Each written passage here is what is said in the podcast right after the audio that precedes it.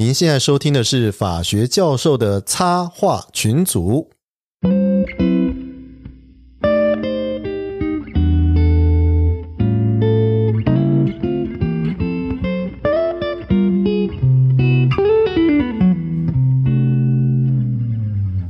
嗨，欢迎各位来到法学教授的插画群组。今天是出外景哦，哈，那很高兴来到了我们这个凤梨岩大学的这个犯房所啊。那来跟大家介绍一下来宾，霍斯特，好久不见！中正哈尼初次见面，中正哈尼。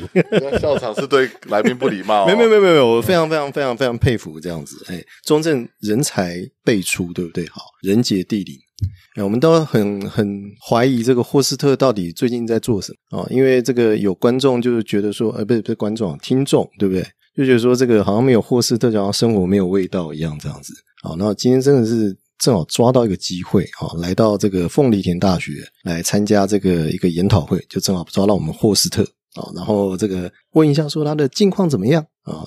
哎，霍斯特要不要讲一下？嘿嘿，没有我的日子，观众一定觉得很无聊吧？那尴尬欸。你最近在干嘛？你最近在干嘛？那个本人呐、就是在八月的时候就不小心就接了一个工作，升官了。呃，升官也还好啦，就是服务工作啦。哦，我们这个是为国培养人才啦，培养人才，对对对，不计毁誉啊。不计毁誉，有毁誉吗？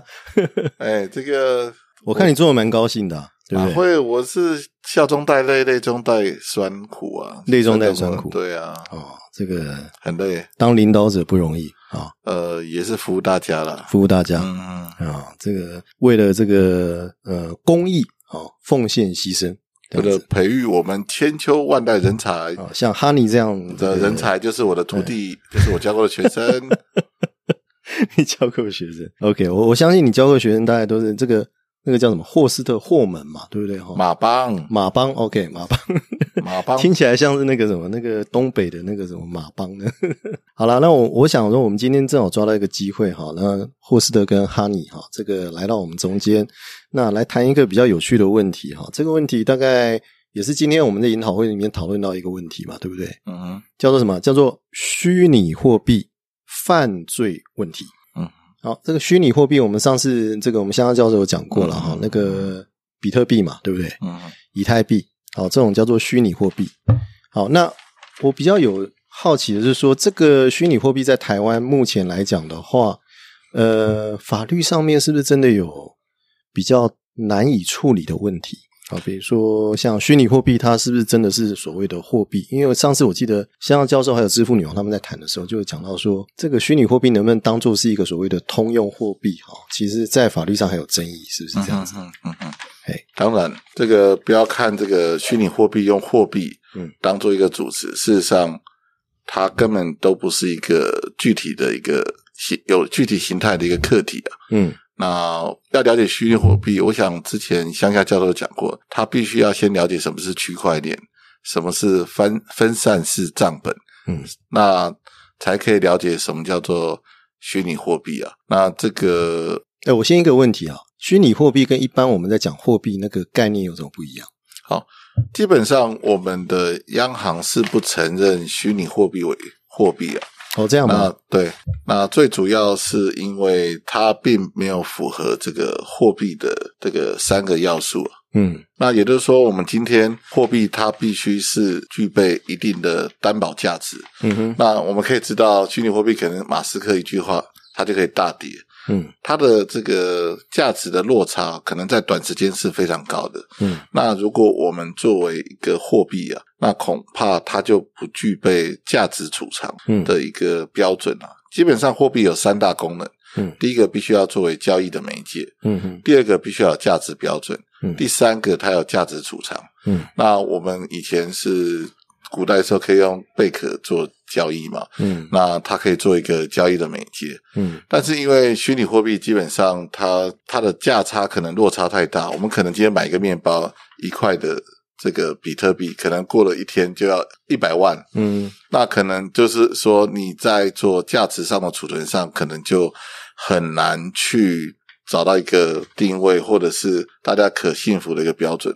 所以呢，虚拟货币基本上我们只能把它当做一个加密资产，嗯欧盟称之为加密资产，或是区块链架构上的一个币，嗯或者是有人说它应该是一个通货。所谓通货的话，它就像我们在买卖货品的货物一样，就变成一个虚拟通货的概念。哎、可是我你这样讲，我觉得还是很模糊诶、是因为因为讲坦白话，互益哈跟买卖这个我们在民法上面讲的哈，这个最常见的两种不同的契约性质嘛，对不对？那差别就在于说，买卖是用金钱交易，互益的话是以物易物这样子。那呃，这里面虚拟货币。如果你认为它不是通用货币的话，那它不是变成说你去用虚拟货币买东西的话，叫做互益了吗？概念上不是就变成这个样子吗？哈，你怎么看？其实我觉得，在定义这些虚拟货币的定性，其实我们后面要联想到的是说，比方说它符不符合货币或者是款项，我都会因为可能以比较法律的想法去设想，我就会觉得说，诶，那假设它符合这样的定义，它是不是就会符合某一条法律的这样子的性质？嗯，对。那我觉得刚刚所提到的互益的话，我可能比较不会往那边做联想。嗯对，因为我觉得其实虚拟货币也算是一个很新的东西，嗯那感觉也它算是一种虚拟的资产，其实也像是人所定义出来的一种币别。嗯嗯嗯，对，因为你知道我为什么这样问吗？因为这个其实是有影响的。这个如果你用呃我们国际司法的观念去想这个问题的话，哈，那个你如果把它定性成是一个买卖契约，跟定性成是一个互益契约，哈，这个基本上最后得到的法律效果会不大一样哦。啊，因为互益契约的话，它是以物易物嘛，所以你比较难看出说它的那个所谓契约履行上的特征是什么。好，那要选择法律的时候就会比较困难了。那如果你认为是买卖的话，买卖的话比较重要，倒是要交付那个所谓的标的物了哈。那所以如果你认为它是一个这个通用货币的话，那比较重要是另外那个标的物交付的地点会决定它的法律适用了。好，所以这个是比较深一层在国际司法上面的问题了。当然回来要问，就是说像这个所谓的通用货币的特征哈，到底在比如说刑法来讲的话，它会有什么重要性？哦，我来解释一下。嗯呃，刚才这个东海湖有讲到，嗯呃，这牵涉到民法定性。事实上，瑞士金融市场监理局它针对这个虚拟货币，它事实上有很明确的区分。嗯。你到底要当做一种支付型的代币，嗯。还是工具型的，还是资产型的？嗯，也就是说，呃，像汤姆熊那一种投篮的那种。代币的概念呢、啊啊你支付就是让你投几次篮，嗯那基本上呃会受到呃金检局管制的，应该就是只有资产型的，因为它可能嗯。会有一些这个吸引大量资金的可能啊。嗯。那第二个层次讲到刑法的问题，我们必须要定性了。嗯呃，虚拟货币基本上依照刑法第十条第六项，它是属于电子记录啊，哦也就是说它是电子、磁性、光学或其他相类似方法制成。而供电脑处理的记录，嗯那虚拟货币是由系统平台设计出来，所以它是用一种应用程式者发行，均由电脑处理，所以它是一个无体物。所以影响的是什么？嗯在民法上，你要去认定它到底是诈欺取财还是诈欺得利。在我们目前哦法院的判决，如果你今天跟、嗯今天用虚拟货币去这个做诈骗行为，那法院现在定性认为它是诈欺得利。嗯所以第一个在刑法上的观察，第二个观察我们等一下，等一下，你先讲一下诈欺取财跟诈欺得利有什么不一样？诈欺取来必须是有体物啊，嗯，就是说我们今天是用诈术让对方陷于错误，那交付的财产，财物是不是？哈，我们诈欺有四个要件，嗯嗯，一个叫做这个适用诈术，哎，就是说我跟你讲这个杯子是价值这个是苏东坡在那边题制的嗯杯子嗯嗯。嗯，适用诈术，嗯。那对方相信这是苏东坡的字画，嗯。然后就交付这个这个杯子，嗯。然后这杯子是有体物，那最后也造成这个当事人的财产损害，嗯这时候就是刑法三百三十九条第一项的诈欺取财。，OK，那假设今天虚拟货币的话，只能适用它是一种财产上的利益，无形无体的，无体的。属于是刑法第十条这个无体物，嗯。所以它在定性上，它在诈欺的这种罪行上，顶多是一个诈欺得利，嗯哼，这是第一个定性很重要。OK，第二个要从银行法上去观察了。嗯哼，那基本上银行法有一个叫违法吸金啊，嗯。那基本因为那个虚拟货币不承认是货币，所以也不会有吸金的问题。嗯。那二十九条之一也不会构成。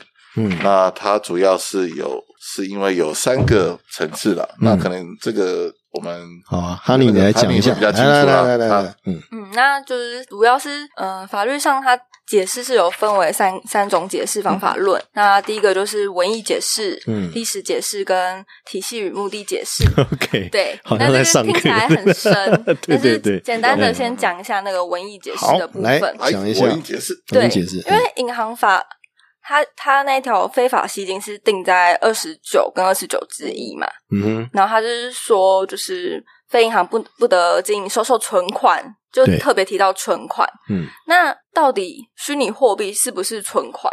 嗯哼，这就很值得令人家对，如果它是存款的话，就是它会构成吸金的问题对嘛，对不啊、对？在文艺解释上方面是觉得说，嗯因为像是比特币啊，嗯它当初定义就是说它其实非货币。嗯那它这种非货币的，你要怎么存入银银行呢？你不可能跟今天到柜银行柜台，然后跟那个小姐说，请帮我存入一枚比特币。对对对对对不可能，嗯对所以在文艺解释这边就先不过关。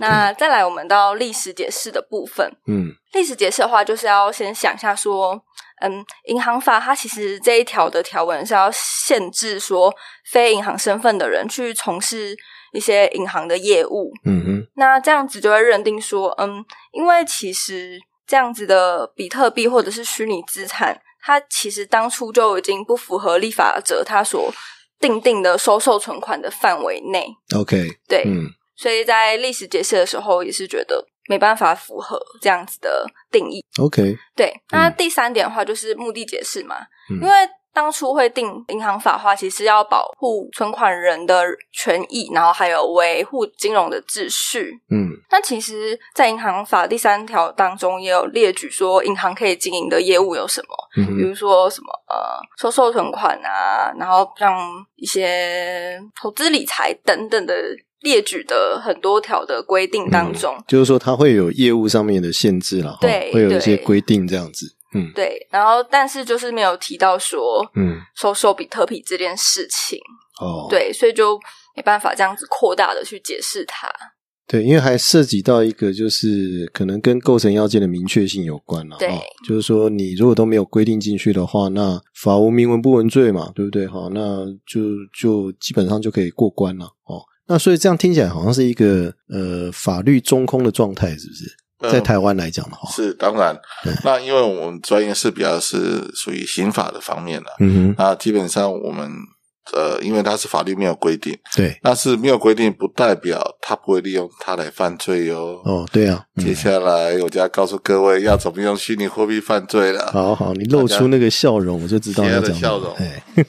那要怎么？我们刚才就定性它不是货币，但是还是有很多过去十年来同样的犯罪手法，只是改成虚拟货币了。哦，那我们最近看到很多新闻，我找到很多新闻，例如念一下标题：台电靠线报揪比特币窃电集团，嗯然后有四个这个贼窟追了一千七百万的电费。嗯第一个，第二个新闻，比特币挖矿窃电两千万，仅赚两百九十万。第三个标题，工程师偷挖比特币被抓，嗯，台电求偿电费三倍，还惨这个都遭判刑。都跟电有关的嘛，但是这些都不是我要讲的。啊，就像是 我们今天讲电脑犯罪，嗯。我我用那个主机板把你打死，那个只是一般的杀人罪；是啊，用滑鼠的线把你勒死，嗯，那也不是电脑犯罪，嗯那必须要用比特币的特性的犯罪。哦，所以呢，要具备两个要件，好，两个要件来，哦，好先进。嗯。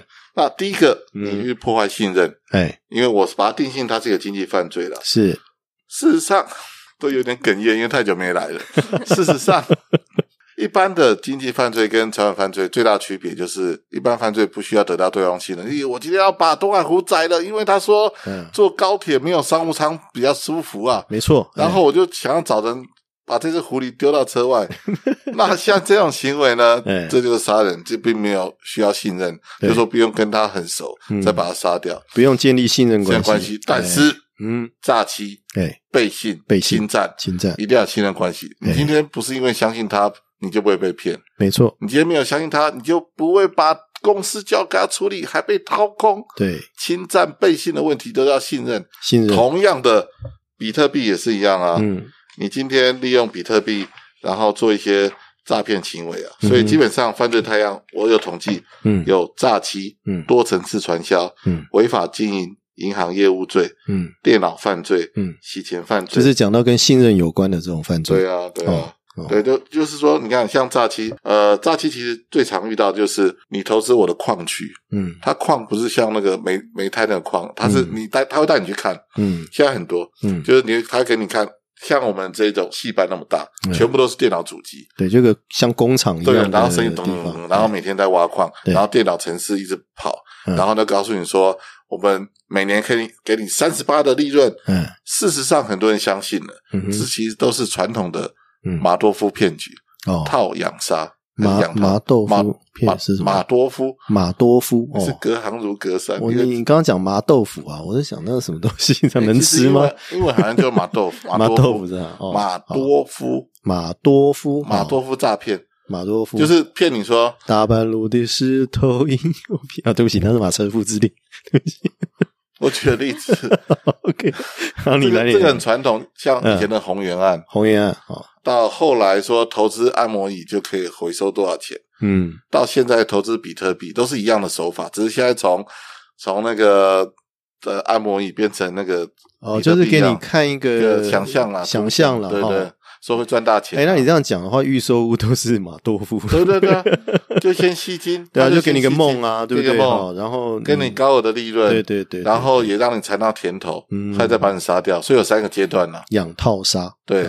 还是对对，你套牢之后再把你杀掉，对啊养套杀应该是养你套，为什么忽然犹豫了一下？因为我 因为每次搞混到是套养杀、养套杀哦，，养套杀嘛，所以对对对？哦这个第一种是很传统的诈骗，但是呢，有时候很有趣哦，有时候是可能会有多层次传销的问题。嗯那多层传销它有一个办法，第三条，嗯它有一个定义了，就是透过传销商介绍他人参加，建立多层次组织的推广、销售商品及服务的方式。嗯那第十八条有讲到说，它会有这个收入来源，主要是来自于使传销商收入来上，它是以商品的服务为主，嗯呃，为做这个来源。嗯，那如果今天是以介绍他人参加为主要收入来源，就会有违法的问题了。依照刑法二十九条第一项，嗯可以处七年以下有期徒刑，并科一亿元。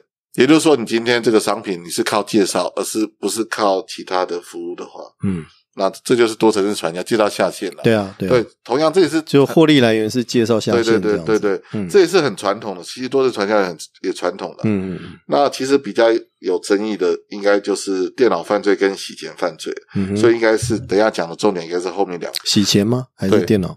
电脑、起点都有。然后然后最后我们的中正小咪还是中正什么？中正哈尼啊，你在干什么？小咪是谁？小咪是谁？对不起，我梦中梦到的。好了，我们让哈尼来说明一下，来那个有关的那个犯罪是不是？没有，我要讲没有，我现在讲，因为时间有限，我们很快的，我把那个电脑犯罪起点讲完之后，中正小咪嗯就开始讲后面的监理或预防策略就可以，他负责后面的策略了，OK，可以让我适度分工一下。没问题，没问题，你们来，好好哎太好了。啊，反正我会剪掉。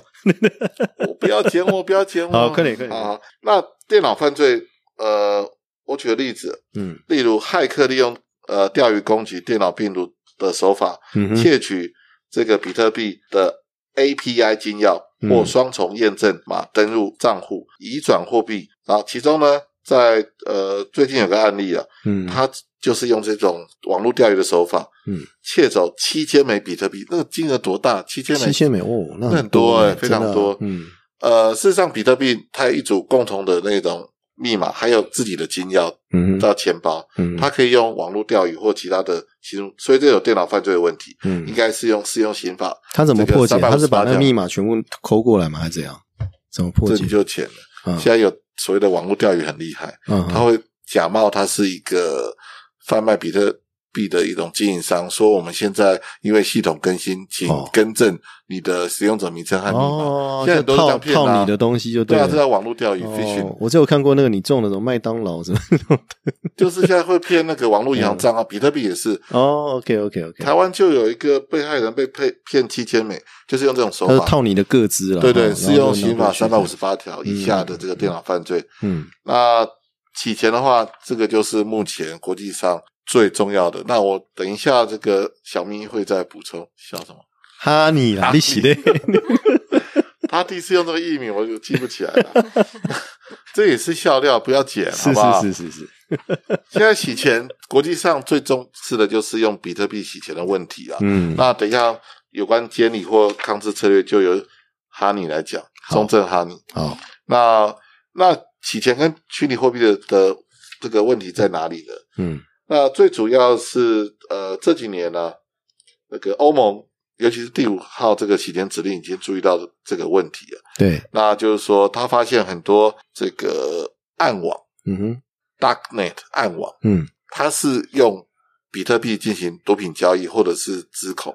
嗯哼，所以呢，这时候呃，在这个方面下，我们就要去强化经由比特币去洗钱。那我们、我们现在银行端可能注意到就是认识客户啊，嗯或是其他金融方式，可是这个也非常难。嗯所以呢，在这种状况之下呢，呃，为了使这一种不法行为呃不受到全球性的这种转让加密的影响，而且它去中心化、不易监控，而且交易快速，所以像这一种这个虚拟商品呢、嗯那目前资料看来已经超越两千种。就是说除了我们常知道的比特币、狗狗币啊、什么鱿鱼币啊，那有超过两千种的虚拟货币。嗯，那全球百分之六十的虚拟货币是在开曼群岛和维基嗯维京群岛。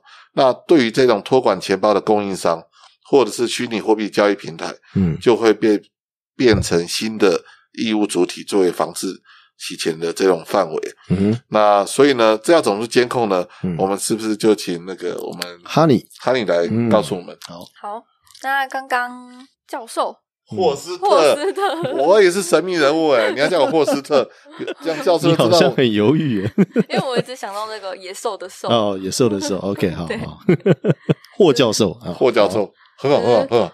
霍斯特刚刚前面也提了欧盟啊，嗯。那其实我们现在也可以发现说，嗯。目前多数的国家也有在对于这样的虚拟资产去嗯。从事一些监管制度，哦，像美国，嗯哼，美国它现在就是要求说，要银行还有这些服货币服务提供商要对于虚拟货币去验证顾客的身份，嗯哼，然后要留存一些交易的记录。嗯那呃，我们亚洲地区嗯像是南韩的话，就是规定说所有的交易所都要采实名制。嗯那在日本的部分的话，日本的金融厅也是有负责去制定相关的监理框架，然后去监管这样的交易所。嗯。对，那我想说，我们现在把这个主轴拉回到台湾，嗯哼，到底我们台湾对于虚拟货币业者，我们有什么样的规范呢？嗯。其实蛮有趣的，哦。因为在二零一八年的十一月，其实，在我们国家的洗钱防治法里面，嗯。就有把虚拟通货平台跟它的交易事业的这样子的定义去纳入在洗钱防治法的范畴里。嗯，但是法令定下去，嗯底下的人就开始觉得说：“哎、奇怪，你这样定了，那嗯你有没有告诉我要怎么去遵循？”嗯那业者就是哇哇叫。嗯那后续直到近期都陆陆续续的，可能像是法务部啊、金管会啊，都在跟虚拟货币的业者进行开会研拟。嗯那在呃，看今年四月的时候，其实有针对于虚拟通货平台及交易事务之事业的范围去做了一个比较明确的定义，嗯。那也有定定了相关的洗钱防治的办法，嗯。那就是去跟业者说，呃，要进行什么样的洗钱防治措施啊，嗯那让他们有办法去做遵循的动作。你这里面说的业者指的是什么指的是是说像那个交易所吗？还是对你对。对，叫像哦是、呃，其实金管会那时候直接点名八家，嗯，他们所嗯认定的，嗯嗯，像是可是这现在嗯，限于是在台湾有活动的交易所吧？因为很多交易所好像都国外的啊，不是吗？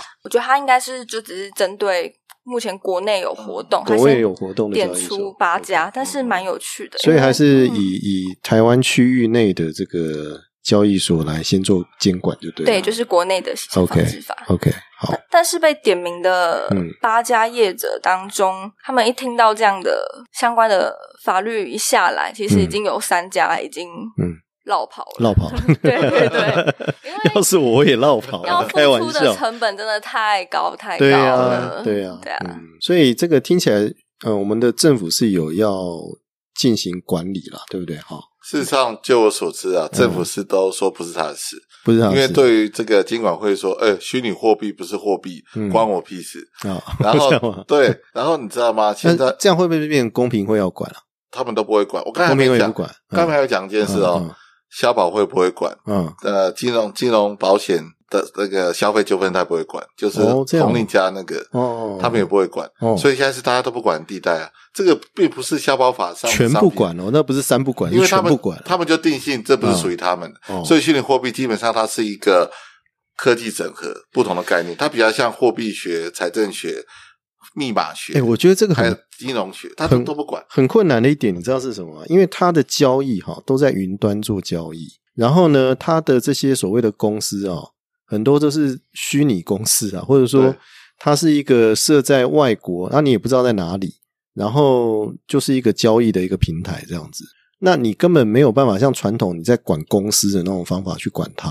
没错，所以呢，基本上国际公约上或者是国际作业有一些做法，嗯例如生物标记、机器学习以及利用区块链的技术。嗯，就是说，事实上它也是可以用电脑运算的方式去把你属于你自己的金钥去标记啊。嗯哼也是可以找到它。像呃前两天我邀那个王世芳教授讲科技监控也是一样，嗯，我就问他说，我们科技上怎么去监控虚拟货币有没有造成洗钱？嗯他说这个有点像对赖的监控，赖就是对于那一种发话方植入木马。哦，你知道现在德国政府是这样做，嗯是为了监控毒贩，他就弄一个。有毒的病毒去在你身那个软体在你的电脑活动，其实有点坏了。嗯。就是说你那个只就是在身体打一个呃伤害你身体的东西，然后最后有我不保证有没有帮你取出来，嗯。就就留在那里。嗯。木马，嗯。木马城市，同样的，我们也可以输入木马在这个区块链里头嗯。去监控它。嗯。事实上，德国已经这样做了。嗯。那台湾因为法律都没有过，嗯科技侦查法都没有过，所以也是一个问题。嗯所以我们基本上在实力法跟程序法嗯都是空的。那勉强来讲嗯，其实财政部要管，因为我们说是同货货货品。嗯经济部要管对货品，对经济部唯一啊。嗯而且现在财政部要推那个虚拟台币，哦，就是说可以环保，不用再印钞票。哦，对我最近拿到最新的一跟那个虚拟人民人人民币，哎，对对，你也知道虚拟人民币，就是说以嗯哎，这个跟那个刷悠游卡不一样呃哦，不一样，它只简就是以后不用印钞票了嗯，就刷个条码，就是你钱就已经花掉，对你停电你就知道，哎。呃，就是也没有油。哎对。啊，所以这个财部现在在推哦，因为他说是国际趋势啦，说都有虚拟人民币了，然后大家要推虚拟美金，那么台湾是不是要引引？当然也吵翻天，都说不关他事，但财政部要出来了。嗯，所以目前看来，好像唯一切到边就是财政部啊。所以我觉得这一块哦，嗯。一定政府要赶快介入，因为我周到朋友全部都在封投资虚拟货币，嗯包含比我投我我没有了，我没有。没有，除了你以外，我的朋友都在封。哦。我怕有一天就跟宏源案一样，因为大家太多热钱，啊，都已经跑到那这里头了边去了，对，我们总共我总不能像以前的大陆那个温温州案一样，就是温州他们也是很爱投资，嗯。就连自己的亲戚都骗，然后弄到暴动。嗯。大陆有这种状况啊，嗯。所以我们政府要提早去管制了。嗯，那不过我觉得政府有点放任了，不过这样讲会不会你们又倒台了？不会啊，要批评政府，因为上次反正我们没有业配啊，有什么关系？不是，啊，上次你们找那个 那个小肖来，我看你们都被被标记了 政治性节目，现在要批政评，治节目，马上查水表，所以呢，政治归政治，哎，法律归法律，对啊，对啊，好了，那哈尼，你能不能做个总结好了？你你觉得 你觉得我们的政府在这上面能够多做些什么事情？嗯哎，其实我觉得在洗钱防治上，政府应该还是有慢慢的在推。那我也看得出，其实就是我观察啦，其实这些虚拟货币业者他们也不是没有在努力哦，嗯因为我发现他们有成立一些像虚拟通货反洗钱协会，那他们也试着在跟我们的主管机关沟通，嗯嗯，对。但是我觉得在像是消保法或者是公平交易那一块，嗯，是不是就有点被忽略？因为其实我也有当矿工。哦，真的吗？晚来喜安内啊，就是乡民呐。没有，就是矿工还好，因为是挖的那个人。OK，你有投入就对了。对，然后其实因为当最上面的那那那个人是还好，可是我在想，假设我今天是买虚拟货币的人，我今天被人家不可能不是诈骗哦，他可能是。就是什么哄抬价格啊，或者什么的，那我要找谁？我要找谁哭诉？投资理财的风险，请详阅公开说明书。对啊，就自己自己做的自己受吧，是吧？没没错，变这样子。哎，那我请问一个最基本的问题，最后一个问题哈，就是说，如果今天我被人家诈骗虚拟货币，比如说，呃，他给你推一个 app，然后就说啊，你可以投钱进去啊，哈，然后那个是都是机器人帮你操纵的，然后你就可以买那个虚拟货币什么那种的，然后被骗了。那这件事情的话，台湾的检调机关会去查吗？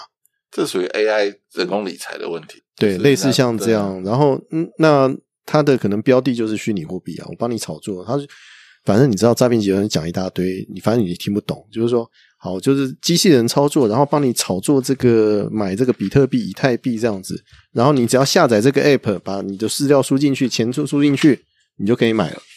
这个顶多看看，这很难去证明它到底有没有适用诈术，嗯，陷于错误、处分财产财产损害的诈欺罪的这种不法内涵。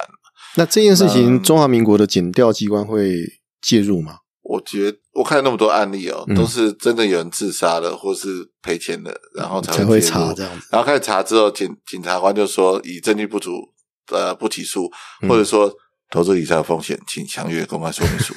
但是有一些像我的朋友叫江子江简呐，就是他就说哦不对哦，他有可能要看一下，嗯，当时他的恶行是不是真的很故意恶劣的要骗你，嗯嗯，就是保留这种，嗯，这种不实资讯也不告诉你就很恶劣，嗯，有些检察会朝这个态度去看呢，哦，就是说你是呃真的是很恶劣的使用招数，保留很多重要资讯，或是明明知道这个商品是诈骗的还去骗你，嗯哼。但是我觉得举证还是检察官的，嗯，所以困难的地方就是举证困难，而且行为人有不负举证责任，他只要主张说不自证己罪啊，啊，你证明我有罪啊，查，哎，你去查，查不到，哎，查我早就在国外了，对，所以这种是呃非常困难的。我觉得呃最好的方式就是投资者。不要贪小便宜的心态，很多看投资报酬率高就去投资，这个很难啊。这个我刚刚才听陈教授讲，那个叫前额叶受伤还是什么的，那个控管不好这样子。你真的学到很多。对啊，就是我觉得那个就是人性啦，哈。有时候那个赌性一来的话，你要挡都挡不住啊。没错，哦，就会变这样子。但是他大家还是要小心啦，哦，主要是这样。对对对。好，非常今天非常感谢我们霍斯的教授跟我们 Honey。好，那我们在。呃，希望很很快再可以再请他们到节目上面来讲一些其他的东西。好，好，我们今天到这到这边，然后谢谢大家，拜拜，拜拜，拜拜，拜拜，拜拜。My head is heavy, my feet are tired, got troubles many from dreams I've tried. City with her concrete knives and try if I might. I traded her for just a spotlight in time, electric starlight beat me down.